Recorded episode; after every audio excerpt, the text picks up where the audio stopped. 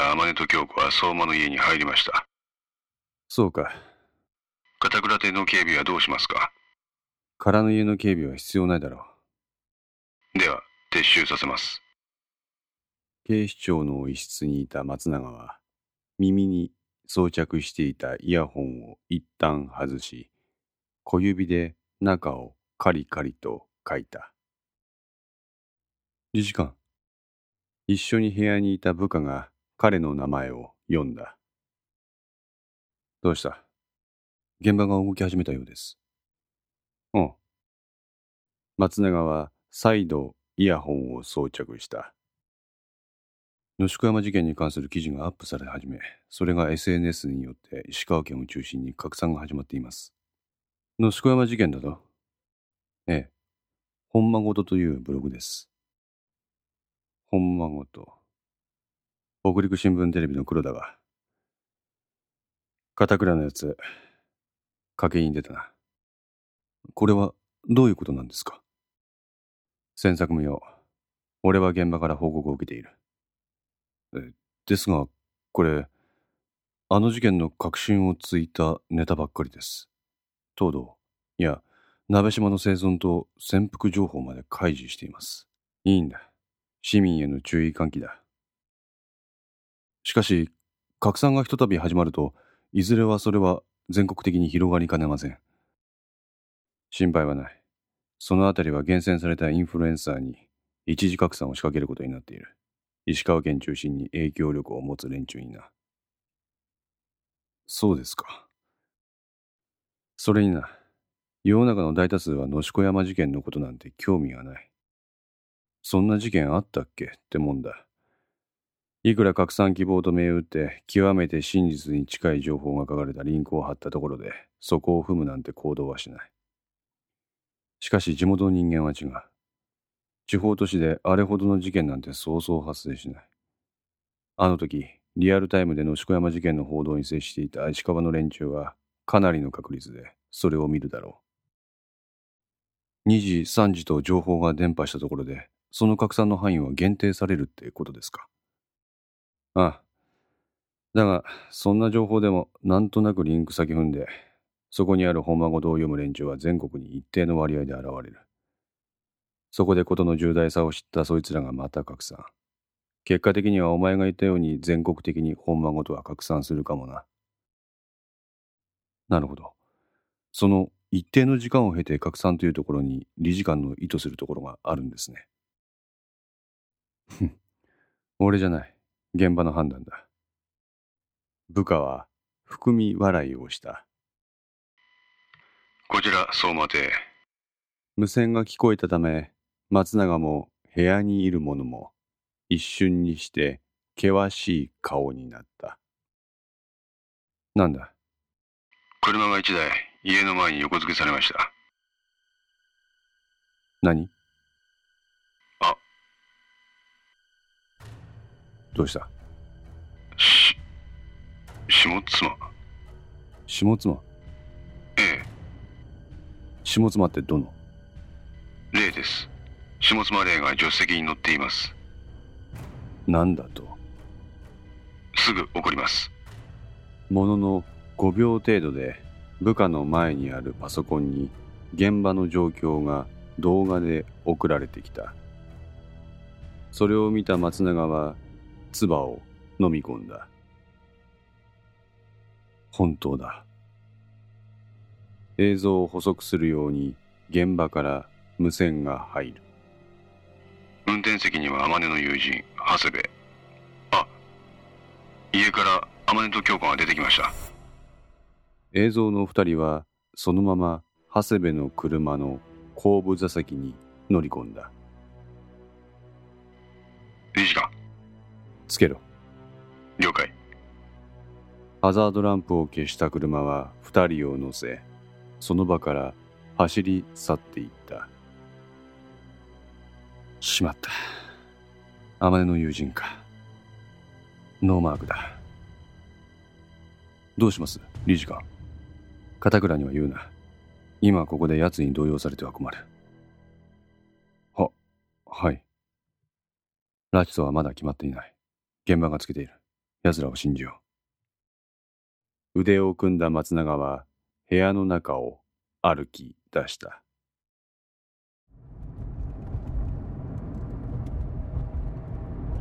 無言で車に乗り込んだ相馬と京子は車内においても口をつぐんだままであった二人の視線は下妻霊の後ろ姿にある今日の彼女は髪を下ろし地味めの服装の普段の彼女だ。相馬京子じゃ。沈黙を破ったのは長谷部だった。今俺の隣に座っとんのは岩崎さんじゃね相馬と京子はお互いを見合ってうなずいた。そして相馬が白々しく長谷部に答えた。あ黙ってしまった長谷部はなかなか続きを話さない。え？お前なんなん？何意味わからんこと言っとれんて。まさか、ここ最近の暑さで頭やられた。いや、岩崎さんといい感じになって、頭おかしくなったんじゃねえちょっと、あまね、言い過ぎよ。京子がたしなめた。悪い相馬。頭おかしくなったんやったら本でいいんやって。え？でも、違うんやわ。俺の隣に座っとんのは岩崎さんじゃねえ。おいおい。じゃあ何やって言うげんて。下妻れ。は？やはり、長谷部は知ってしまったようだ。しかし、どういった経緯で彼はその事実を知ったというのか。とりあえず相馬は、この場は、長谷部に合わせて様子を探ることにした。あの、そんな意味不明なことで俺ら呼び出したんけ？長谷部、おめえだけならいいけど、当の本人がそこにおれんぞ。付き合った何々に失礼やと思わんがかいや。俺は失礼やわいや。俺が言うことがただの冗談ならな。岩崎は黙ったままである。え？岩崎さん？彼女は返事をしない。俺の隣に座っとんのは岩崎香織じゃねえ。下妻霊って子や。下妻？ああ。医大の下妻義夫教授の娘さん。ちょいちょいちょいちょい。ついでに言うと下妻さんは日本人じゃねえ。え？一式の手紙には書かれていなかった情報が長谷部の口から出てきたことに驚いた相馬は思わず京子を見た京子の方も驚きを隠せない様子である。椿さん。つつ椿さん相馬に衝撃が走った。岩崎香織って架空の人間になりすましてツバイスタンからこの日本に密入国したんや。え？てかツバイスタン？ああ日本と国交のない共産党一党独裁の世界でも異色な国。本当のことやから下妻さんは黙ってる。例は反論も何もせずにただ流れゆく景色を窓から見つめている。俺だって信じられんわ。いけど本人から聞いたんやって本人の言葉信じられんがやったら俺らの関係なんて成り立たん。そうま京子ちゃん。別に俺を信じろなんて言わん。でも下妻さんだけは信じてやってくれ。ほんでお前受け止めきれるかわからん。まあ好きになってしまった女性が身分を偽るどころかツバイスタンの工作員の疑いがある。長谷部が気持ちの整理ができないのも至極理解ができる。なんで下妻さんが誰かになりすましてここにおるか。彼女がツバイスタンの工作員だとするとその動機は一つしかない。何らかの命令でここ日本に工作活動をするためにやってきた。意識の手紙には彼女は重たい十字架を背負っているとの言葉があったが、それはスバイスタンという背景を指したものだったのかもしれない。ある男によって下妻家が支配されとるから。ある男が支配下妻家をああ。え？特定の誰かが、その、し、下妻さんの家をいいように操っとるってか？ほうや。ツバイスタンという国家的なものではなく、個人によって下妻は支配されているというのか？人質が取られとるんや。人質ほら、そうまあ。あの、椿さんって国の報道とか見たことあるやろ。うん。まあ、テレビとかで。あの、本人前にして言うのもなんやけど、あの国は報道で見る限り未だに中世の世の中みたいなところや。執行部とかって言われてる党の上層部の判断に異を唱えれば即刻死刑。もちろん裁判も何もない。裁くための法律すらろくに整備もされとらん。そうらしいな。逆を言えば党に気に入られさえすればトントン拍子に出世。おう。下妻さんはそんなあの国で党に気に入られようとしたある男によって利用された。え？下妻さんのお父さんはある日党の命令で日本へ渡ることになり、家から姿を消した。そこである男が下妻家に接近。一家の大黒柱が不在の下妻家に経済的、人的援助をした。その後、病気がちの母親を最高水準の医療を提供する病院へ入院させ、医療・介護の保障を買って出る。つまり、父親不在時の面倒の一切を見ることを引き受けた。しかし他人の面倒を無条件に見るほど立派な人間はそうはいない。この男もそうやった。どういうことやあの国の病院ってやつは全て党の統制下に置かれとる。つまりそれは言い換えれば、党に常時人質に取られとる状態。もしも党の命令に背くようなことがあれば、いつでも入院中の母親の医療行為を停止することができる。え？ある男が病院の斡旋をした。つまり、ある男は、下妻さんの母親の生殺与奪権を事実上その時点で握ったことになる。もしも下妻家の人間がある男に立てついたとする。ある男が、俺に立てつくのは塔に立てつくのと同じやって言って、あることないことを塔にチクったらどうなる？そ、それは、そういうことや。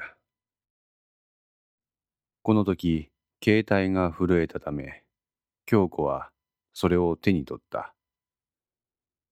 画面には支給法2の文字が表示されている。本間ごとの更新がなされたようだ。彼女は長谷部と相馬のやりとりに耳を傾けながら携帯に目を落とした。それ以降下妻家はある男の支配下に置かれ、そいつの手柄を演出するために来た。その一環として下妻さんがここ日本におるっていう現状がある。ツバイスタンという国は自国で養成したスパイを西側諸国に放ち、敵対国への工作活動を活発に行っているということは報道で誰もが知るところである。ツバイスタンの工作員ってやつか。この相馬の言葉を受けて、長谷部はしばらく沈黙し、ゆっくりとうなずいた。下妻さんの働きはある男の手柄。ある男は手柄を得て、あそこの塔の主要なポジションを得ることができるってサイクル。な、だらな。長谷部はため息をついた。そこで本題や。え、何？そのある男ってやつから下妻さんを助けてやりたい。は何を言ってるんだ？そもそも下妻の母親はツバイスタンという未開の国にいる。日本と国交すらない国だ。その中で起こっている問題をどう解決せよというのだ。それにある男が下妻の母親を事実上人質にとっているといえ、背景にツバイスタンという国家がある。個人が国家に対抗するとでも言うのか。しかも国境を越えて。現実離れした長谷部の思いに、相馬は半ば呆れた顔をした。幸いそのある男は今、ここ日本にいる。え？しかも金沢に。金沢？ああ、あ、どういうこと？長谷部は助手席の例からスケッチブックを受け取り、それを相馬に手渡した。そこには、あごひげを蓄えた中年男性が一筆書きのようなタッチで描かれている。今川コレチカ、ドットメディカル CIO。え？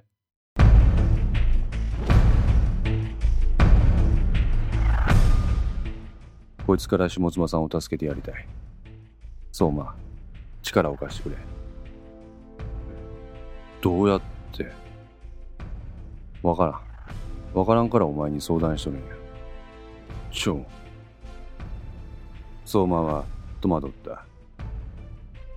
ちょっと、あまね。戸惑いと混乱が彼の心理をかき乱す中、隣に座る京子が相馬に声をかけた。何？これ。京子は相馬に携帯を渡そうとする。え、携帯？ちょ、京子ちゃん、それ今見んなんけ？うん。タイムリーなこと書かれとる。た、タイムリー？ほんまごと。え？携帯を渡された相馬は、それに目を落とした。